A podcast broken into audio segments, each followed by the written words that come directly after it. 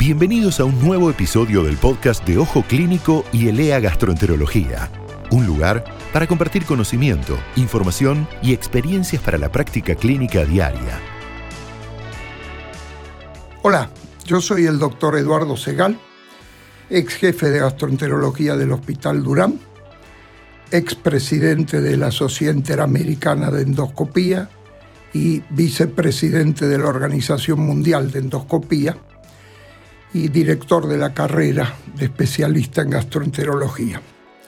Hoy vamos a, a tratar un tema relacionado al aparato digestivo y el ácido, es decir, cómo afecta el ácido al esófago, al estómago, al duodeno y qué medicamentos disponemos en la actualidad genéricamente sin profundizar en demasiado tiempo en alguno de ellos porque necesitaríamos excesivo es decir, este desarrollo de eso, pero vamos a hablar un poco de cada uno. La primera cosa hay que saber, el estómago segrega ácido. El ácido obviamente tiene un pH muy bajo, eso activa unas proenzimas, que estas son las que, las pepsinas, que están como proenzima y se activan con ácido. Esas enzimas son las que después digieren el contenido que hay dentro del estómago. El moco que tenemos nos protege de que nos podamos autodigerir y entonces, es decir, segregamos moco y bicarbonato para proteger la pared. Este ácido que normalmente tenemos todos, hay veces en que de una situación fisiológica se transforma en patológica. Si sube del estómago hacia el esófago, tenemos lo que se llama reflujo y lastima el esófago e inclusive trae trastornos fuera de la zona digestiva, es decir, problemas neumonológicos, problemas este, otorrinolaringológicos, y este, tenemos que tenerlo en cuenta porque es el generador de un montón de patología. en el estómago y en el duodeno, que funcionan casi como una unidad, trae otra serie de problemas. Si tenemos que hablar de otras, tenemos que hablar de úlceras que hoy casi no se ven, gástricas duodenales, gastritis, duodenitis, y otra serie de enfermedades, es decir, que no vale la pena empezar a hablar de cada una. Entonces tengamos en cuenta que nosotros, es decir, dentro del estómago hay un balance entre la defensa y la, el ataque que produce ese ácido y la pepsina. Y la defensa la produce el moco, el bicarbonato. Si eso está balanceado, estamos sanos. Si eso se desbalancea hacia algún lado, o sea, más ácido de lo normal o menos protección del habitual, tenemos problemas. Entonces, ¿Qué sustancias podemos usar? Vamos de lo más sencillo a lo más este, sofisticado, por llamarlo de alguna manera. Lo más sencillo son los antiácidos. Es decir, estos se han usado desde muchísimos años atrás. Es decir, ¿qué antiácidos qué, o qué son los antiácidos? Son sales, son sales habitualmente que se combinan magnesio, aluminio, calcio, es decir, son las más comunes, y se combinan entre ellas para formar una sustancia que es antiácida. ¿Qué quiere decir que es antiácida? Parecería por el título que no segrega ácido. No, en realidad es neutralizante del ácido que se produce. Quiere decir que son sustancias que uno la ingiere, neutralizan mol por mol, o sea, se pegan al ácido producido y lo neutralizan. Tienen el problema de que solo neutralizan el ácido que se produjo, no impiden la secreción de, ácido nuevo y que se eliminan muy rápido porque el estómago tiene un peristaltismo y lo neutralizado lo elimina y vuelve a fabricar nuevo ácido. Por eso son medicamentos de uso corto, pero se usan a demanda y lo usa mucho la gente por cuenta propia y nosotros estimulamos incluso que el paciente lo use a cuenta propia. Después de los antiácidos, las sustancias que se utilizaron son los bloqueantes H2. Los bloqueantes H2, como llama su término, se llaman bloqueantes H2 porque bloquean una de las entradas de la célula gástrica, la más importante, la histamina, que es la que provoca la secreción de ácido. Estos bloqueantes H2, los más conocidos primero fue la cimetidina, que duró un tiempo, después se usó la ranitidina y la famotidina. La ranitidina recientemente la FDA la calificó como procancerígena, con lo cual se quitó del mercado. Si en este momento la que queda es la famotidina, que realmente decir es una yo yo mismo la he probado, la he ensayado hace muchos años y me parece una sustancia excelente.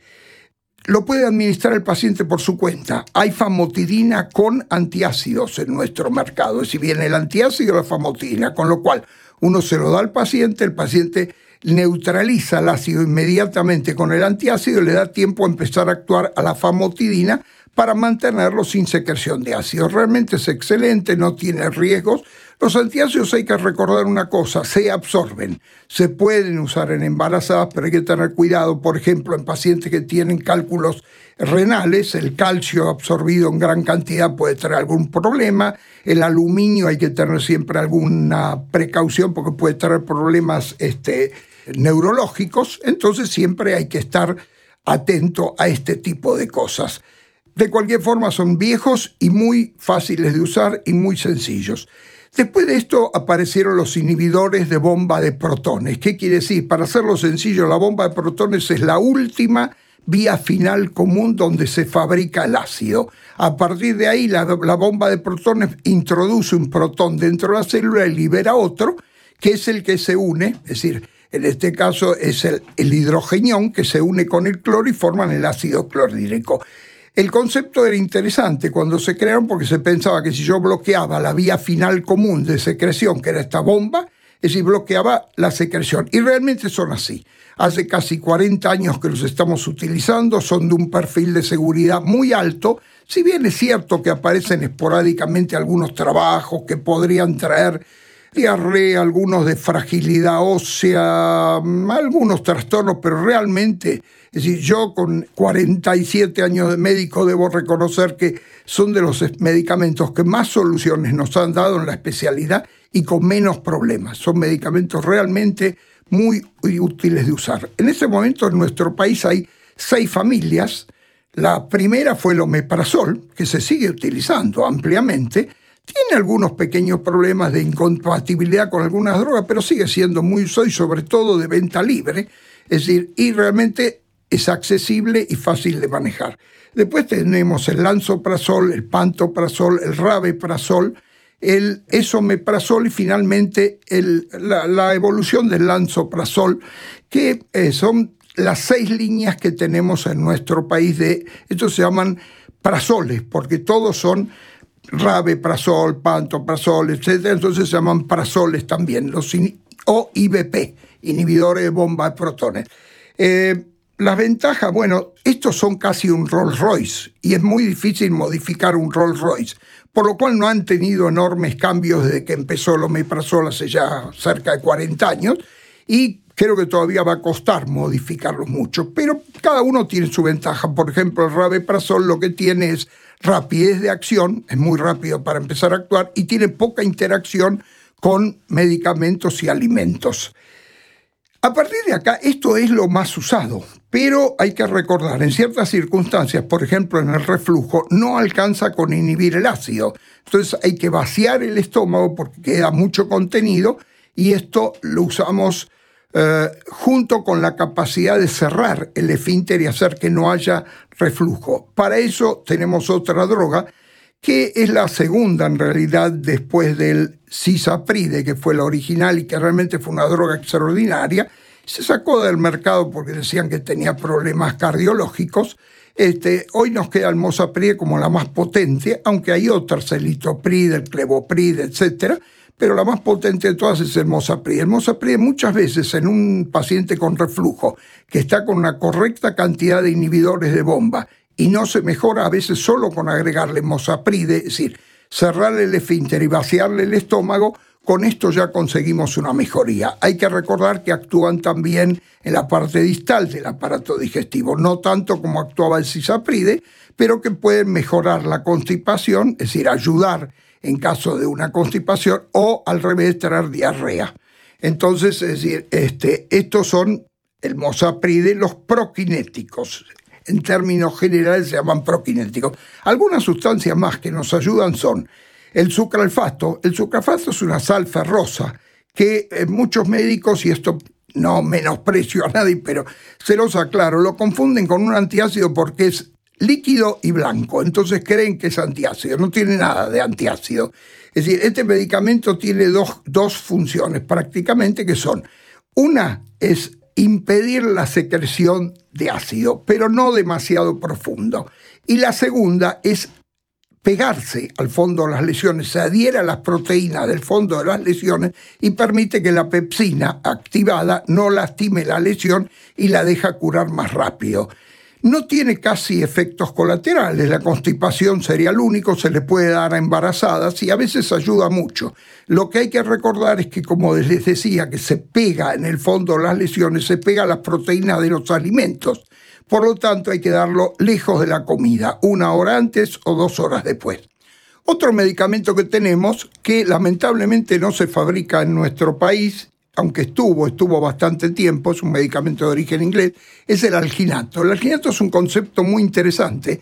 Se hace habitualmente como alginato de sodio y combinado con antiácidos. El alginato con el bicarbonato y con el ácido se desdobla y hace una especie de balsa. Y les digo balsa porque no hay otra traducción a la que los fabricantes hayan podido recurrir. Hace una balsa sobre el ácido, sobre nadante, entonces con su peso trata de impedir que ese contenido gástrico suba hacia el esófago. Y en caso de subir, sube primero esa balsa y entonces tapiza el esófago y defiende de las lastimaduras que pudiera producir el contenido gástrico. En realidad el contenido gástrico hay que aclararles que no es solo ácido, el concepto habitual es que es solo ácido, pero también puede llevar muchas veces bilis y la bilis combinada con el ácido es más dañina que el ácido solo. Inclusive recuerden que hay lastimaduras de esófago en pacientes que están gastrectomizados, es decir, que no tienen nada de ácido y esto es por la bilis que baña el muñón gástrico que les queda y entonces suelen tener esofagitis bastante violentas. El eh, alginato es muy útil para curar una serie de cosas, no solo problemas gástricos, es decir, hay un. Hace pocos años se describió un problema más que, a pesar de estar bien medicado con inhibidores de bomba, quedaba como un bolsillo ácido de una concentración muy alta de ácido justo debajo del cardias y que eso, al refluir, podría lastimar al paciente. Entonces, el alquinato, haciendo el efecto que comentamos antes, impediría que este bolsillo de ácido pueda subir. El alginato lo hemos usado en otras cosas y yo lo recomendaría, por ejemplo, úlceras solitarias de recto. Lo hemos utilizado con peras de richazón y puesta en el paciente con enema a retener, porque al cubrir la superficie, como hablábamos antes, impide que se lastime y permite que se cure esa úlcera. O sea, realmente es una sustancia muy útil. Hay algunos más, creo que no vale la pena mencionarlo. Yo creo que con este arsenal estamos más que bien para manejar todo lo que es problemas de ácido. Sí recuerdo que la enfermedad por reflujo, es decir, es una de las que hay que considerar. Hay que escucharlo al paciente cuando les habla de acidez y preguntar siempre a qué se refiere por acidez, porque la mayoría de las veces lo que quiere decir por acidez es pirosis y la gente no sabe, no hay un término accesible a la gente, salvo reflujo, que lo conocen algunos. Entonces, preguntarles muy bien si tienen dolor o ardor retroesternal o en la garganta para poder diagnosticar el reflujo. Bueno, creo que es una repasada muy rápida, pero este, completa de los medicamentos que tenemos para la acción. Si te gustó este podcast, suscríbete a la playlist de Spotify o accede desde ojoclínico.net.